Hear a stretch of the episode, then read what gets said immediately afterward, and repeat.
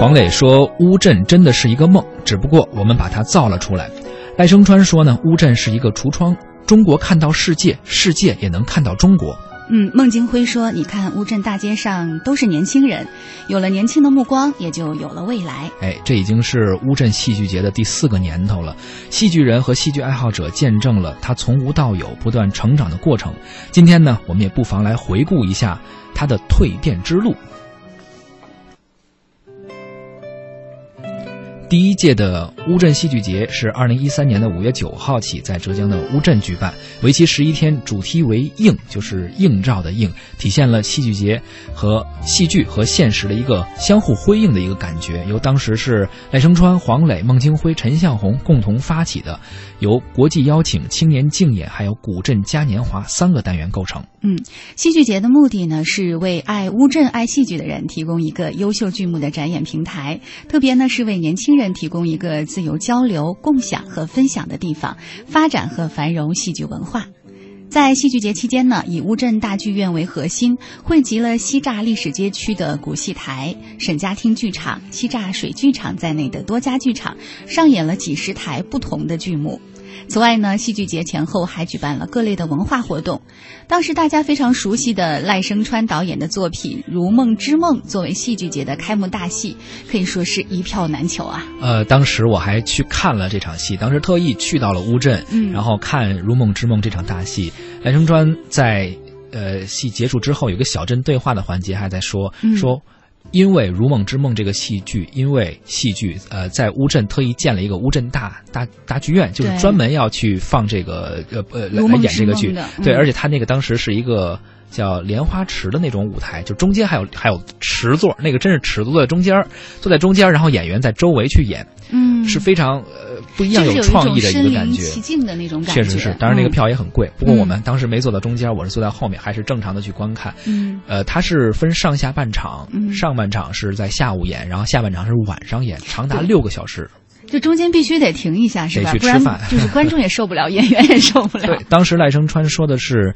呃，在乌镇这样的剧场、这样的环境，你在这儿看《如梦之梦》嗯你看戏的时候是在戏里，你嗯出去的时候走到大街上，走到这个乌镇的乌镇小的街上、小河巷边，上嗯感觉还是在戏里，没有出这个 梦。这个和我们在保利剧院或者对是在国家大剧院看戏应该是不一样的感是觉啊。在国家大剧院看完戏出来就是天安门西地铁 站或者是长安街，所以梦就醒了，就出戏了哈。嗯是这样的。所以第一届呢，应该说给大家留下了很深的印象。不过哎，但是第一届的戏剧节票房其实整体上不太理想，对不我刚刚就要说这个，嗯因为我们也能感觉到，他当时邀请的剧目并不是很多，而嗯且就那么几个舞台和剧场，所以他实际上呃后来有一个统计说，当时的上座率有百分之八十，因为刚刚开始在打品牌嘛，还没有嗯像现在这么的知名度这么高。嗯，对于前期投入大概有五亿的这么一个建设项目，包括它的运营和邀请剧目的这个费用来说，嗯呃，当时这个收入不足以支撑，相比来说应该说是冰山一角、杯水车薪。但是好在他们对于投资方和主办方来说，他们说了，呃，乌镇戏剧节我们并不是。一开始就要以嗯盈利为目的的，嗯还是希望能够给一些呃喜欢戏剧的人营造这样一个空间。就像我们都知道，现在比如说爱丁堡的前沿戏剧展呀等等，像嗯这种的环境一样其，实他可能也是希望能够呃做这样一个戏剧节，成为一个主要的一种国际戏剧世界，哎，对吧？然后是吸引到全世界的，我觉得不仅仅是中国的没这错种戏剧没错爱好者的目光。没错嗯，不过你现在看来，其实他这种坚持是得到了回报。到了第二届就开始逐渐有好转了。嗯，那我们再来给大家回顾一下第二届吧。二零一四年的戏剧节呢，是以“画变化的画”为主题，来自海峡两岸、香港以及海外的众多的剧目在千年水乡古镇登场。国家话剧院的话剧《青蛇》是作为戏剧节的开幕大戏，结合户外空间，在乌镇的水剧场上演。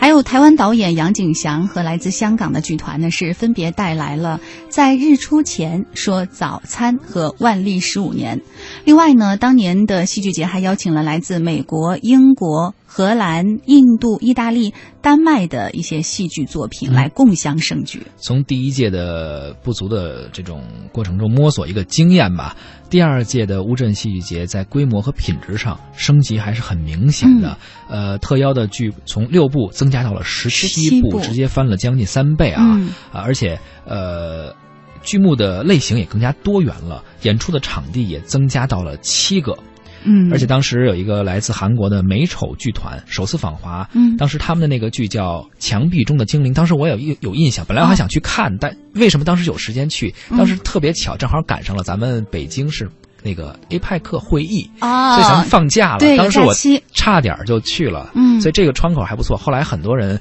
呃，可能也是因为这个北京放假，很多北京的朋友也订票去了乌镇，正嗯好那块儿有一个时间。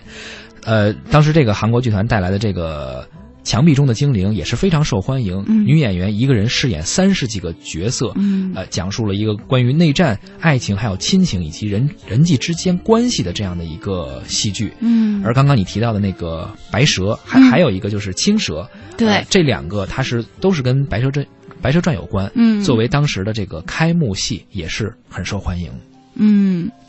嗯，时间呢又到了二零一五年哈，二零一五年的乌镇戏剧节呢是以承就是传承继承为主题，而且也是从这一届开始呢，乌镇戏剧节有了更多的国际质感。在很多人看来呢，这也是乌镇戏剧节的一次爆发。你看，有世界八大国家级名团齐聚乌镇，多部国际剧目是首度访华，囊括了来自法国、德国、巴西、瑞士、意大利、荷兰、波兰、立陶宛、俄罗斯等十二个国家和地区的二十台顶尖剧目，共七十三场演出，在乌镇的十个剧场上演。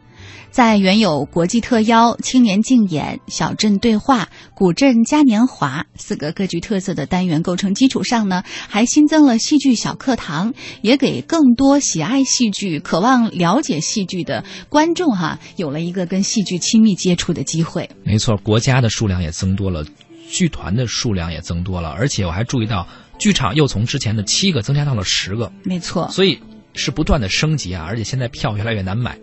而且呃，去过乌镇看过戏剧节的朋友可能都知道，就是你在那个镇子中走，在它那个嗯西栅。啊，沿着那个水去走，两边都是一些他们当地风格的建筑，嗯而且你不知道你走到哪个地方，一拐进去一个胡同里，可能就是一个可以演演戏的一个小剧场，大大小小的剧场，嗯对对对对各种各样对的还事。很多，嗯，对，所以你走到哪儿都可以看到。即使有些人可能有些剧团吧，他们并没有被邀请去参演，但是还有一些嘉年华的活动，就是你走在路上就会看旁边有一些人，你说他是行为艺术也好，还是说他就是在演一出戏也好，他们真的就在那儿演，就有一个空场就可以演戏，大家就可以玩起来。嗯，然后很多人就围在那儿看，反正嗯演的好的、不好的，或者是成熟的、稚嫩的都有。但是就这样一个环境，你走到哪儿，哎，都看，好像在戏中一样吧，这样一个感觉。嗯，。对，我想这也是为什么乌镇戏剧节经过了这几年的一一点一点的这种发展哈，会变得越来越吸引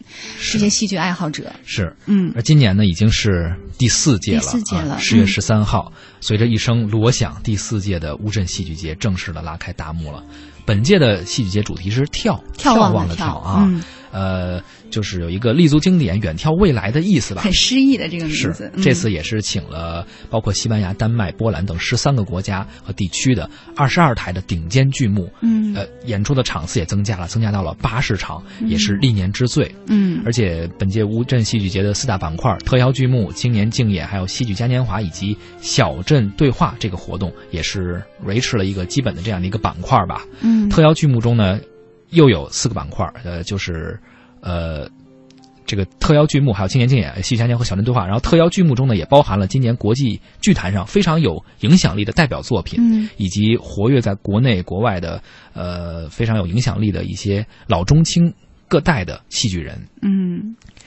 所以也算是一个有一个老中青的一个传承的这么一个概念吧。嗯，而且呢，原来这个戏剧节的开幕大戏，我们知道刚才说的第一届，刚开始的第一届是一是部一部，嗯后来呢有了两部，而今年是三部剧，三部剧的这么就是一用个三部剧来拉开这个对戏剧节的大作幕。为开幕戏嗯啊、而且闭幕的时候，我们还能看到赖声川导演的《水中之书》作为一个嗯闭幕作闭品，幕这次演是一出共演二十二台作品嘛，一共是79七十九场场演演出，出近八十场的演出。嗯。另外，这届乌镇戏剧节荣誉主席是由世界级的戏剧大师、开启中国实验戏剧新时代的中国戏剧的著名导演林兆华先生嗯担任。同时呢，林兆华导演的全新力作《戈多医生或者六个人寻找第十八只骆驼》，这次也会在乌镇戏剧节期间全球首演。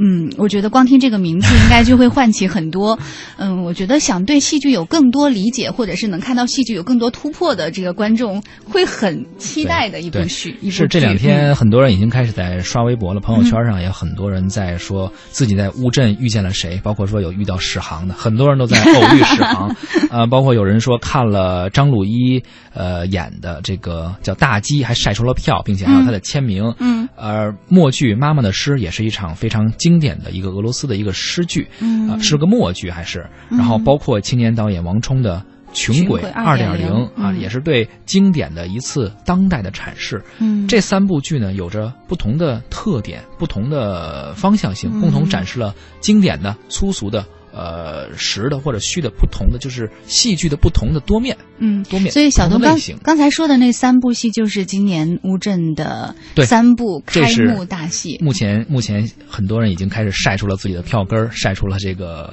呃嗯和演员的合影等所以等你吧。看，他这三部开幕戏的选择也的确是完全不一样的风格，不一样的类型，不一样的类型，嗯呃，代表着不同的风格吧。所以，所以你说戏剧是怎样？它无法用一个开幕大戏全部囊括，所以可能对也这是正是这个原因，它的戏的场次越来越多，从原来的一个到两个，然后现在到了三个。嗯，这个观众的选择也更加多样性哈，这戏剧的风格也更加的丰富了。对，是这样的啊。嗯很多连续四年来乌镇啊、呃看这个青年竞演的记者也都会表示说，乌镇的票现在也越来越难买，很多时嗯候刚一刚一放这个票就马上被抢光了，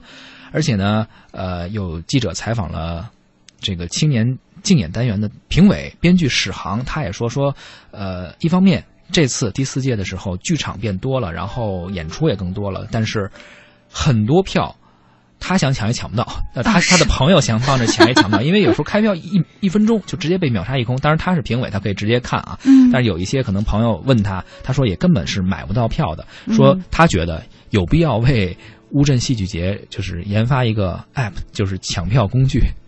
啊，像感觉像春运一样。而且黄磊也说了，说每年的青年竞演都特别的受观众的追捧。去年为了安抚那些在门口排队抢不到票的。观众他们无法入场，如嗯于是他们给导演孟京辉派了一个任务，就是去安抚他们，说谁进不去我就所给以你们拍照 啊。什么孟之京类辉的是专门安安插在门口，就是拍照签名，就等于是发放福利的是吗 因为？很多人确实进不去嘛，然后嗯也得平复一下他们的心情，毕竟人家挺老远 的，很多人特意跑去这个乌镇，不像咱们从复兴门跑到保利，可能没有就算了，嗯，但是毕竟去趟乌镇挺不的容易的，确是这样。哎，嗯所以也体现出了这个戏剧迷们的一个热情吧，没错啊也是乌镇现在越来越火了，嗯，那你看，我们这个十四号、十三号开始哈，然后一直到二十二号，嗯这个是第四届乌镇戏剧节结束。然后每年呢，乌镇戏剧节都会有一个关键词，从首届的硬嗯伸出触角，到第二届的。幻化成千，第三届的传承创新，一直到今天的远眺未来，嗯它已经是从生活呢舞向了未来。连续报道乌镇戏剧节的记者也发现，乌镇的剧院呢是越来越多了，戏票呢却是越来越难抢没错了。嗯所以，就像刚才小东对说的哈，史航的朋友也好，或者是媒体朋友也好，没有票的朋友要观摩，那都得去现场排队碰运气。是的，所呃，不过没关系啊，咱们下半时段的时候会为大家介绍一些正在北京上演的戏剧作品。如果您还没有去乌镇的话，关注一下北京的演出市场也可以。 好啊的，，从第一届的满世界的去邀请剧目，当时他们要说服很多艺术家来参演，呃，这个乌镇戏剧节。到后来，捧场的明星越来越多，很多人嗯主动报名，很多剧团甚至是一些呃世界上的嗯名团都会来嗯主动参加戏剧节。所以说，乌镇也算是打出了自己的一个文化品牌。乌镇戏剧节也是在戏剧迷中，甚至在整个文化圈吧，都还有自己的一个名气了。嗯就是这样一个小镇，专门为戏剧盖了一座剧场，同时呢，它就因此而有了灵气。嗯于是呢，戏剧们也有了自己的节日，戏剧迷们好像也好像也有了一个据点儿。哎，这就是乌镇，这就是乌镇戏剧节。因为来到了这儿，因为戏剧来到乌镇，所以乌镇变成了今天的乌镇。呃，我们也希望它能够越来越好吧，然后继续坚持下去，算是不忘他们的初衷，做成一个打造出一个。说完全不以盈利为目的，可能不太可能，嗯它需要一个维系嘛。但是希望能够还是不要忘记自己的初心，能够始终保持自己这样一份坚守，嗯，为了自己所热爱的戏剧，也为了所有这些戏剧人和热爱戏剧的戏就像迷们。对，就像我们现在听到的来自黄磊的这个《似水年华》的歌一样，嗯，我觉得就是真的是因为戏剧来到乌镇，让很多的人呢宿醉在乌镇的梦乡里，相信属于水乡小镇的戏剧梦终于会实现。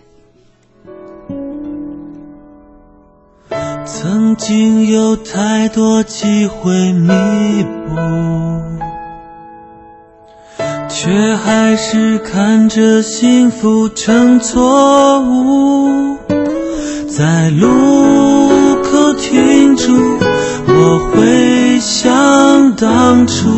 什么让我们将爱弃而不顾？我们等过了深秋，又等过了寒冬，等到一切变得太沉重，无奈选择了放手，看年华似水流，仿佛生命从此。